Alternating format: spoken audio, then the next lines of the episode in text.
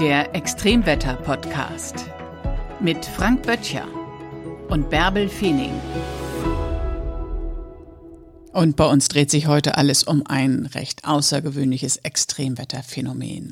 Heute geht es um Staub und um Sandstürme, also das, was die Sicht deutlich einschränken kann und was dann gar nicht ungefährlich ist, wenn man auf der Straße unterwegs ist und plötzlich nichts mehr sehen kann. Wo treten Sandstürme auf? Gibt es bestimmte Regionen auf unserem Globus oder vielleicht sogar bei uns in Deutschland? Ja, also es gab ein Phänomen oder ein Ereignis, das äh, wirklich viel noch in Erinnerung geblieben ist. Äh, April, 8. April 2011 auf der Autobahn A19 in Mecklenburg-Vorpommern. Das ist etwas, was man so wirklich nicht erleben möchte. Eine Massenkarambolage in einem Sandsturm. Was war passiert? Äh, die Autobahn führt äh, durch Ackerflächen durch, die drumherum sind. Wir sind im April eines, eines trockenen Jahres, hatten einen sehr, sehr starken, strammen Wind und nachdem also die Oberflächen sehr, sehr ausgetrocknet waren, hat dieser Wind eben diese feinsten Partikel Staub und Sand angehoben und äh, diese dann eben verfrachtet. Und tatsächlich ist es so, dass man wie bei Nebelbänken von einem Schlag auf dem anderen nichts mehr sieht. Tückischer noch als bei Nebelbänken, die ruhen ja da. Da fährt man rein, man sieht sie und dann weiß man, jetzt ist die Sicht da vorne weg. Ist es bei Sandstürmen, gerade bei diesen, die so über den Feldern hinweg wehen, noch viel gefährlicher, denn die können mit einem Schlag plötzlich wieder zulegen. Das heißt, man hat das Gefühl, na ja, die Sicht ist ein bisschen eingeschränkt, aber nicht so schlimm. Und wirklich von einer Sekunde auf die andere kommt eine Wolke reingezogen, die einem die Sicht auf Null reduziert. Und das ist genau das, was eben damals damals auch passiert ist. 30 Fahrzeuge sind ineinander gerast und 131 Menschen wurden schwer verletzt. Äh, acht Menschen hat das Ganze das Leben gekostet. Also wirklich eine gefährliche Situation und äh, eben entstanden durch diese besondere Wetterlage, extrem trockene Luft, längere Trockenphase und dann dieser starke Wind und das eben vor allen Dingen, bevor die ganz große Vegetationsphase beginnt, also die Äcker eben noch nicht alle grün sind, noch nicht äh, das Getreide dort steht, sondern eben der Wind auch noch die direkte Angriffsmöglichkeit hat. Mhm. Ist denn ein Sandsturm ein Wetterphänomen, das vorhergesagt wird? Ich habe das noch nie gehört in der Wettervorhersage. Also tatsächlich bis vor vielen Jahren war das auch für uns Meteorologen noch kein so besonders großes Thema. Wir haben das in Deutschland auch äh, viel zu selten gehabt. Jetzt haben wir durch den Klimawandel doch schon eine deutliche Veränderung. Wir sehen nämlich, dass wir im Frühjahr viel häufiger längere Trockenphasen bekommen. Also sowohl im April als auch im Mai neigt die Atmosphäre offensichtlich dazu, ähm, im äh, Frühjahr längere Hochdruckphasen über Mitteleuropa zu produzieren, sodass also weniger Niederschlag fällt. Das ist für die Landwirte nicht besonders gut, weil die haben natürlich ihr Getreide das jetzt in der vollen Wachstumsphase ist, die brauchen das Wasser dringend. Aber es löst eben dann plötzlich auch solche Phänomene aus, äh, dass eine Wahrscheinlichkeit eben, die vorher noch relativ gering war, weil es im April, der macht, was er will, da haben wir eigentlich Graupel und Hagel und alles Mögliche noch beim Wetter, jetzt plötzlich längere Trockenphasen haben und die Oberflächen austrocknen und dann der Wind da hineingeht und dann kommt es viel häufiger als früher zu diesem Phänomen. So, jetzt haben wir dieses eher viel häufiger im Blick. Also wenn wir solche Wetterlagen sehen, wir wissen, wie trocken die Böden sind, wir sehen, dass da starke Winde kommen, wir sehen, dass das ohne Niederschlag passiert, dann sind wir natürlich als Meteorologen sofort dabei und geben auch entsprechende Warnungen natürlich raus. Der Deutsche Wetterdienst macht das dann, aber andere eben auch im Radio, Fernsehen auch, wo wir dann eben explizit nochmal darauf hinweisen, das ist jetzt eine Wetterlage, bei der, bei der das wirklich passieren kann. Es ist aber nicht immer nur der Sand von Nachbars Acker, der da in der Luft unterwegs ist, sondern manchmal ist es auch Sand aus der Sahara, der zu uns hier nach Deutschland getrieben Ja, also die Sahara als größte Wüste der Welt ist natürlich eine unglaublich große Produktionsstätte für Sand- und Staubstürme. Was bei uns ankommt, ist dann der Staub. Das ist dann tatsächlich kein Sand mehr. Achso, diese Unterscheidung musst du gleich auch nochmal machen. Die muss man auf jeden ja. Fall machen, genau. Also Sand ist alles das, was größer ist als 0,063 Millimeter bis eben so zwei Millimeter, dann ist es schon fast ein kleiner Kieselstein, der fliegt auch nicht mehr so richtig gut, aber so diese ganz kleinen Sandkörner, die fliegen nicht besonders gut, die frieseln sehr schnell wieder runter. Das ist der Sand. Das ist zum Beispiel das, was man am Strand immer mal erlebt, wenn man da so barfuß läuft und der Wind pustet einem so um die Beine herum den feinen Sand. Der Staub, der ist viel, viel kleiner. Die kleinsten Partikel haben gerade mal einen Durchmesser von 0,002 Millimetern. Also das muss man schon, muss man schon unter dem Vergrößerungsglas sich angucken, um die, um die zu erkennen. Aber wer, die sind, das, wer hat das denn gemessen? Die sind, die kann man tatsächlich unter Mikroskopen werden die beobachtet und äh, dann stellt man das eben äh, fest, dass, dass sie diese Größen haben. Und so, und die sind in der Lage, eben relativ weit nach oben in die Atmosphäre getragen zu werden, bilden dort auch Kondensationskeime.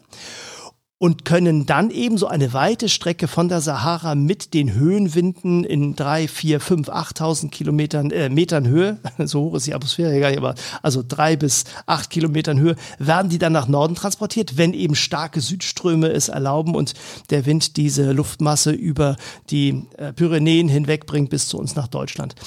Und dann sinken die natürlich auch ganz langsam in der Atmosphäre nach unten. Das, was sie aber besonders schnell nach unten bringt, das ist dann Niederschlag. Denn all diese feinsten Partikel bilden Kondensationskeime. Das heißt, das sind ideale äh, kleinste Partikel, an die sich Wasserteilchen ansetzen können, Eiskristalle herankristallisieren können, die dann Regentropfen bilden und dann wäscht quasi der Regen diesen feinen Staub wieder aus der Atmosphäre heraus. Also der Regen ist dann wirklich die große Waschanlage der Atmosphäre an dieser Stelle. Nun kommt natürlich dieser Regen unten an, und dann kann etwas Besonderes passieren.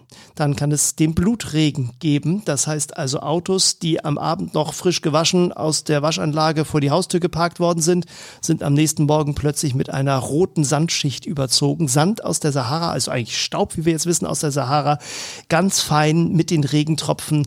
Und ähm, ja, da ist die Farbe des Autos dann ein bisschen verändert und man muss sein Auto schon wieder waschen. Aber dafür ist die Sahara bei einem zu Hause angekommen. Ja, genau. Und ja, das ist tatsächlich so. Und diese diese feinsten Partikel enthalten Mineralien und sind dann eben tatsächlich für die Natur ganz wunderbar aufnehmbar. Also Pflanzen bedienen sich dieser Mineralstoffe als Dünger. Und das passiert nicht nur in Mitteleuropa, wo diese Staubstürme relativ selten sind, sondern das passiert auch im tropischen Regenwald. Denn diese Sandstürme, vor allen Dingen der Sahara, diese Staubstürme sind in der Lage, über den ganzen Atlantik nach Westen gepustet zu werden und rieseln dann im Norden Brasiliens und in Venezuela mit den Gewitterwolken aus der Atmosphäre wieder raus und bilden feinsten Dünger im Boden. Wenn man also in einem Urlaub mal in Brasilien unterwegs ist und hat also gerade nichts anderes zu tun und am Strand ist es einem zu langweilig, dann nehme man im brasilianischen Regenwald mal eine Bodenprobe, packe die unter das Mikroskop und man wird sich wundern, da findet man kleinste Sandpartikel, die nicht aus Südamerika kommen, sondern aus der Sahara. Und wenn wieder Sahara-Sand auf meinem Auto ist, sollte ich ihn lieber mit einem Handwerker vorsichtig abfegen und dann in mein Blumenbeet? ja, also als wertvoller Mineraldünger ist es, ist es ganz gut, aber es äh, ist mühsam, es zu sammeln. Also, ja, wenn man so einen kleinen Fingerhut hat, also da kriegt man ja nicht mal einen Teelöffel zusammen. Es ist wirklich, es ist wirklich eine ehrenvolle Aufgabe. Man kann nachher sagen, also meine Begonien wurden mit Sahara-Staub gedüngt, äh, habe ich persönlich gemacht, ist zumindest dann vielleicht beim Grillabend eine schöne Geschichte. Gibt es denn diese Staub- und Sandstürme nur auf unserem Planeten oder auch auf anderen?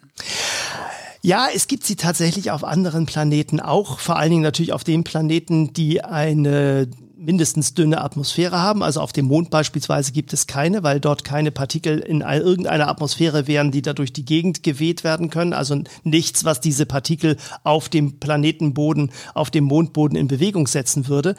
Aber äh, in, auf anderen Planeten ist das schon so, wie beispielsweise auf dem Mars. Der Mars hat eine Atmosphäre, wenn auch sehr, sehr dünn, aber dort sind eben Partikel, die in der Atmosphäre unterwegs sind. Und äh, dieser schwache Wind reicht eben aus, auch ab und zu alle paar Jahre einmal Staub und vor allen Dingen die ganz, ganz feinen Staubpartikel auf der Oberfläche in Bewegung zu setzen. Und beim Mars ist es dann natürlich nochmal ganz besonders, da fehlt natürlich die Wolke, da fehlt der Regen. Das heißt, es wird nicht wieder rausgewaschen aus der Atmosphäre, sondern es bleibt erstmal für einen Moment in der Atmosphäre und reichert sich erst einmal weiter an, sodass dann tatsächlich ein planetarischer Staubsturm entsteht. Also der ganze Planet wird einmal eingehüllt in eine riesige Hülle von Staub, was natürlich auch für, für die Expeditionen, die auf dem Mars stattfinden, schwierig ist, was übrigens auch ein größeres Problem darstellt, wenn man irgendwann mal mit Menschen dort äh, für eine Zeit überleben möchte. Denn die Solaranlagen werden eben dann mit feinstem Staub permanent zugedeckt in dieser Phase. Es dauert dann einige Monate und dann senkt sich ganz langsam dieser Staub wieder zu Boden. Die Atmosphäre ist wieder im Ausgleich, der Wind lässt wieder nach und dann rieselt quasi dieser ganze Staub langsam wieder zu Boden. Aber in der Zeit müssten eben Menschen, die dann dort wohnen, tatsächlich die Solaranlagen immer wieder frei machen, damit überhaupt Sonnenlicht darauf kommen kann. Und natürlich schränkt auch der Staub in der Atmosphäre überhaupt das Durchkommen von Sonnenlicht stärker ein. Also das, das muss man eben alles antizipieren, wenn man sich mal auf solche Planeten auf den Weg Weg machen möchte. Aber ja, es gibt diese Staubstürme auch auf anderen Planeten. Ein planetarischer Staubsturm ist, glaube ich, das größte Extremwetterereignis, das wir in unserem Podcast hier behandelt haben.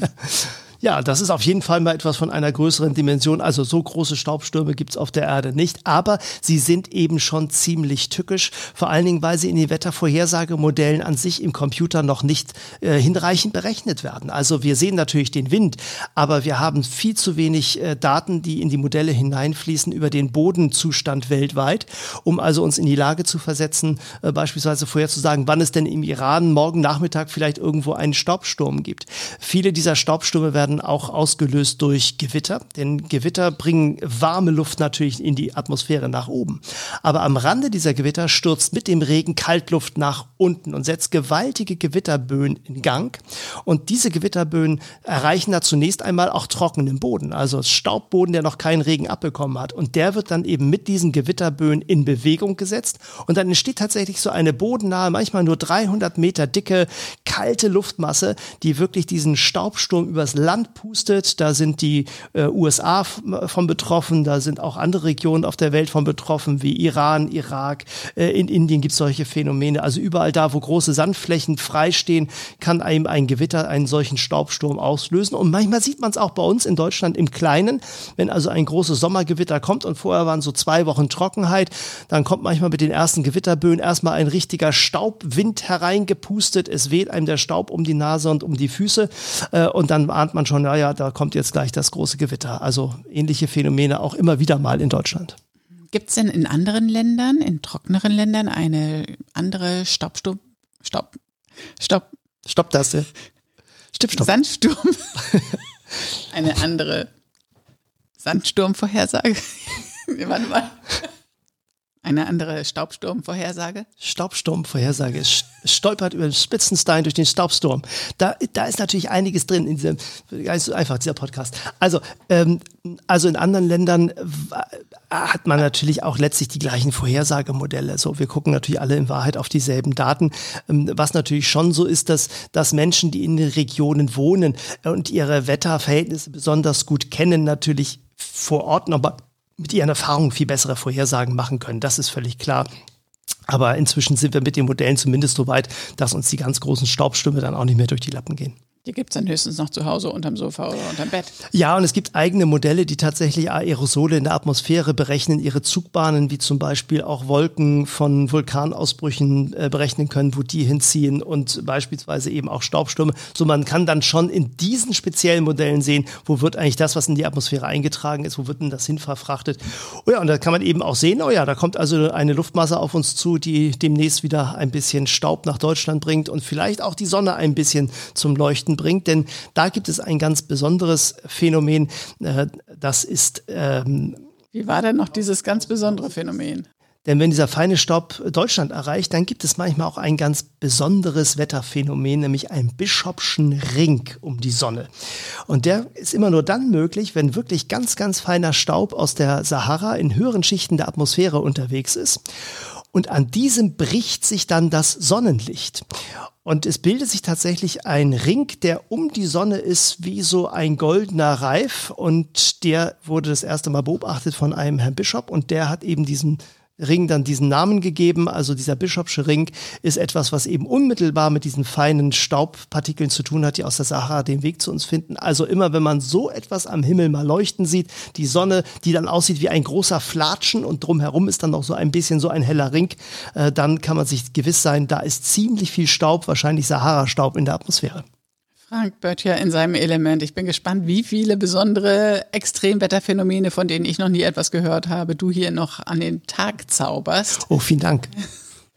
Wir würden uns freuen, wenn ihr uns die ein oder andere gute Bewertung bei Spotify und Apple Podcasts hinterlasst. Ah, das wäre super. Und äh, gerne auch weiter reinhören. Alle Podcasts, die man sich von uns anhört, äh, machen natürlich total klug und äh, machen auch ein bisschen Spaß und, und erfreuen uns natürlich gemeinsam mit euch.